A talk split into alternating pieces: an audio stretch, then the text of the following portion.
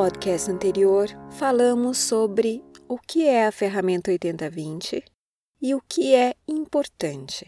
Agora que já falamos sobre o que é importante, vamos falar mais sobre o conceito 80-20 na prática.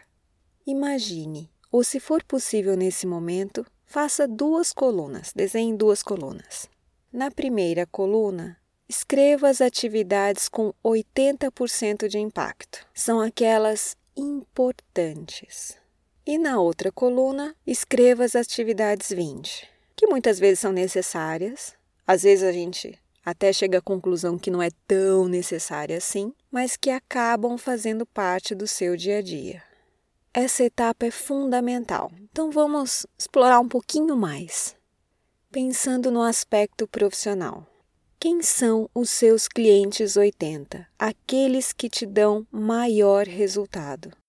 Quais são os seus produtos ou serviços 80? Aqueles produtos ou serviços que geram maior lucro, que geram maior impacto.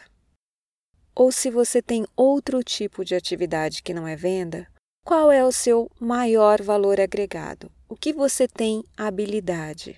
Ou ainda, se o seu serviço está relacionado a um cliente interno, o que na atividade que você exerce gera impacto maior para a empresa ou para a sua área? Se sentir dificuldade nesse exercício, procure conversar com seu chefe, com seus pares, com outras pessoas de business similares. O importante é fazer essa análise de dados para entender quais são seus clientes 80, os seus produtos 80, seus serviços 80, o que você executa que agrega maior resultado. Agora, na coluna 20, separe as outras atividades que você faz no dia a dia que muitas vezes são importantes, mas que não geram tantos resultados. Aqui estão os clientes menores, os serviços que trazem pouca lucratividade, muitas vezes retrabalho, atividades de manutenção, planilhas, relatórios, algumas coisas que acabam fazendo com que você despende muito do seu tempo, mas que não gera impacto em termos de resultado. Veja bem, eu não estou dizendo que essas atividades do 20 não precisam ser feitas, a gente só precisa tratá-las de uma forma diferente. Muitas vezes elas podem sim ser eliminadas, mas isso exige uma reflexão. Então vamos recapitular o que falamos até agora. Falamos sobre o conceito 80-20, sobre o que é importante, sobre fazer uma lista sobre o que é 80, o que é 20, e o próximo passo é o planejamento. Não tem jeito. Planejamento é fundamental. E é incrível a quantidade de pessoas que eu conheço que acham que planejar é uma perda de tempo. Ou às vezes não acham que é perder tempo, mas estão vivendo numa correria tão grande e acabam tendo a crença de que se pararem para planejar, vão demorar muito e não vão fazer. Ou seja, acaba acreditando que é uma perda de tempo mesmo. E aí acontece o efeito cascata. A pessoa nunca vai ter tempo mesmo, porque o que define a agenda nessa situação são as atividades mais urgentes, ou aquilo que os outros definem como importante. Normalmente é quando a gente está naquela vibe de apagar fogo, e às vezes a gente acaba entrando nessa vibe mesmo.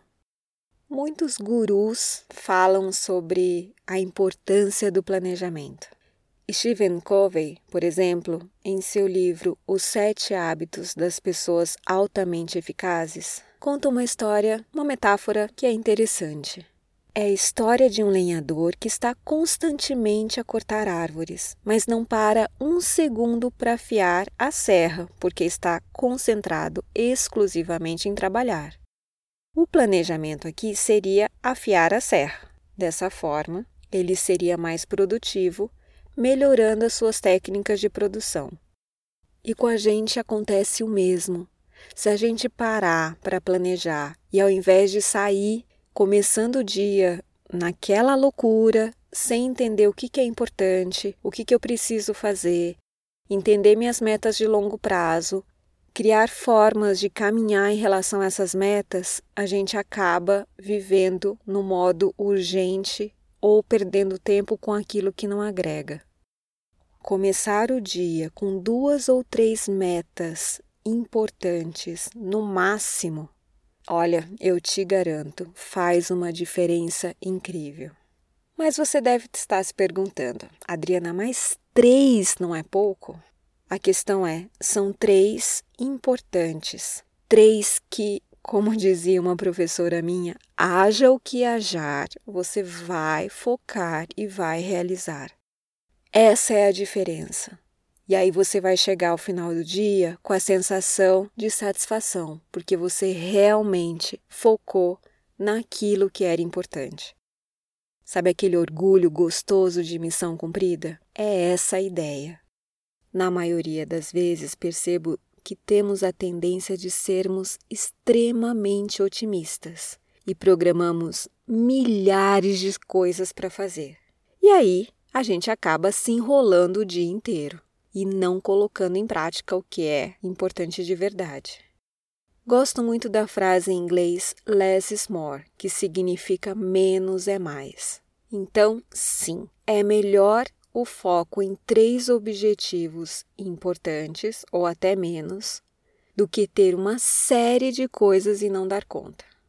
O cérebro funciona melhor quando a gente foca em poucas coisas. Bom, se nesse momento você não está acreditando, fica tranquilo. Eu recomendo que não acredite em mim. Eu faço apenas um convite.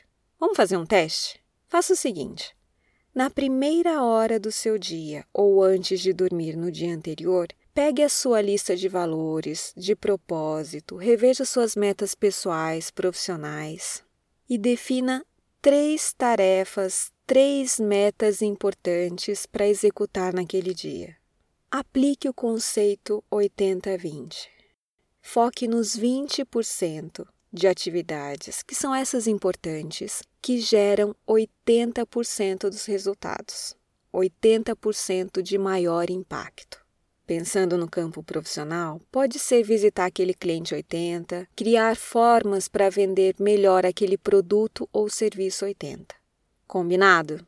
Faça o teste e depois me conte. Agora, falando dos 20, tenha sempre um olhar crítico sobre a lista das atividades do 20. Quais são os 20? Aquelas que são muitas vezes necessárias ou são de manutenção ou que faz com que a gente perca muito tempo. Dê uma olhada nessa lista. Veja o que possa ser eliminado, o que pode ser delegado ou ainda o que pode ser feito de uma forma mais simples. A criatividade aqui é imprescindível é parar, analisar e encontrar formas diferentes de fazer. É sair do piloto automático.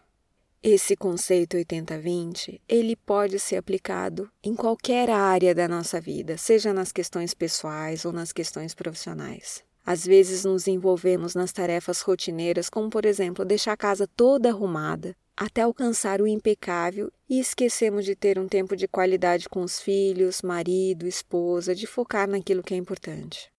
A gente se envolve na lista de tarefas e esquece o que é prioridade, como a saúde, por exemplo. Então é isso.